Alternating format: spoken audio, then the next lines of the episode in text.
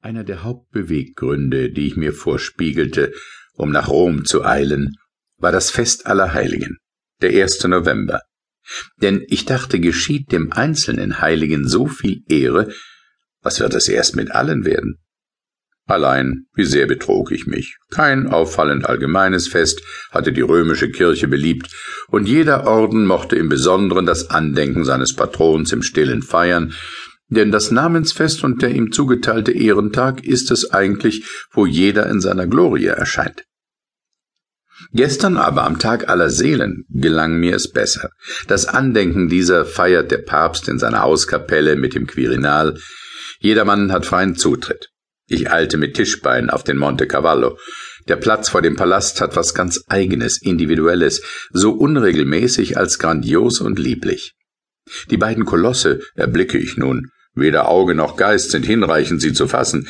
Wir eilen mit der Menge durch den prächtig geräumigen Hof eine übergeräumige Treppe hinauf, in diesen Vorsälen der Kapelle gegenüber, in der Ansicht der Reihe von Zimmern fühlt man sich wunderbar unter einem Dach mit dem Statthalter Christi. Die Funktion war angegangen, Papst und Kardinäle schon in der Kirche. Der Heilige Vater, die schönste, würdigste Männergestalt, Kardinäle von verschiedenem Alter und Bildung.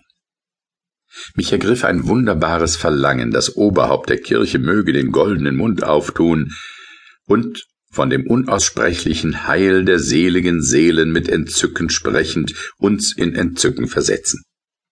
Da ich ihn aber vor dem Altar sich nur hin und her bewegen sah, bald nach dieser, bald nach jener Seite sich wendend, sich wie ein gemeiner Pfaffe gebärdend und murmelnd, da regte sich die protestantische Erbsünde, und mir wollte das bekannte und gewohnte Messopfer hier keineswegs gefallen.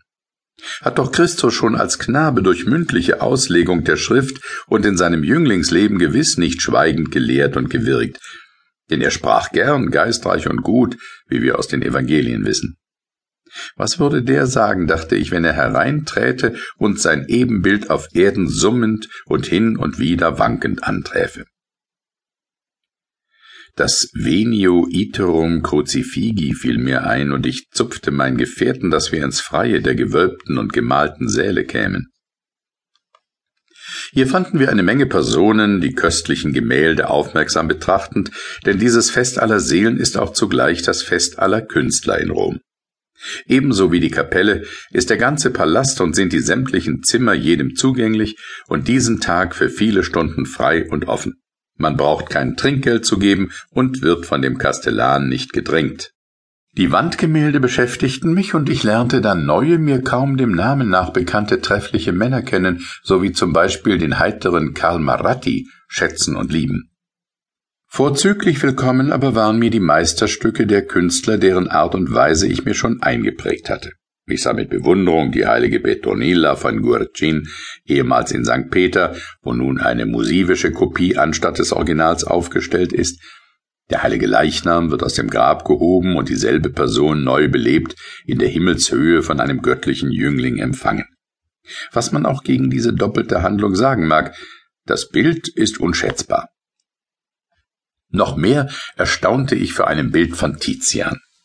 Es überleuchtet alle, die ich gesehen habe. Ob mein Sinn schon geübter oder ob es wirklich das Vortrefflichste sei, weiß ich nicht zu unterscheiden. Ein ungeheures Messgewand, das von Stickerei, ja von getriebenen Goldfiguren starrt, umhüllt eine ansehnliche bischöfliche Gestalt. Den massiven Hirtenstab in der linken blickt er entzückt in die Höhe, mit der rechten hält er ein Buch, woraus er soeben eine göttliche Berührung empfangen zu haben scheint. Hinter ihm eine schöne Jungfrau, die Palme in der Hand mit lieblicher Teilnahme nach dem aufgeschlagenen Buch hinschauend. Ein ernster Alter dagegen zur Rechten, dem Buch ganz nah, scheint er dessen nicht zu achten. Die Schlüssel in der Hand mag er sich wohl eigenen Aufschluss zutrauen. Dieser Gruppe gegenüber ein nackter, wohlgebildeter, gebundener, von Pfeilen verletzter Jüngling, vor sich hinsehend, bescheiden, ergeben. In dem Zwischenraum zwei Mönche, Kreuz und Lilie tragend, andächtig gegen die himmlischen gekehrt. Denn oben offen ist das halbrunde Gemäuer, das sie sämtlich umschließt. Dort bewegt sich in höchster Glorie eine herabwärts teilnehmende Mutter. Das lebendig muntere Kind in ihrem Schoß reicht mit heitrer Gebärde einen Kranz herüber, hier scheint ihn herunter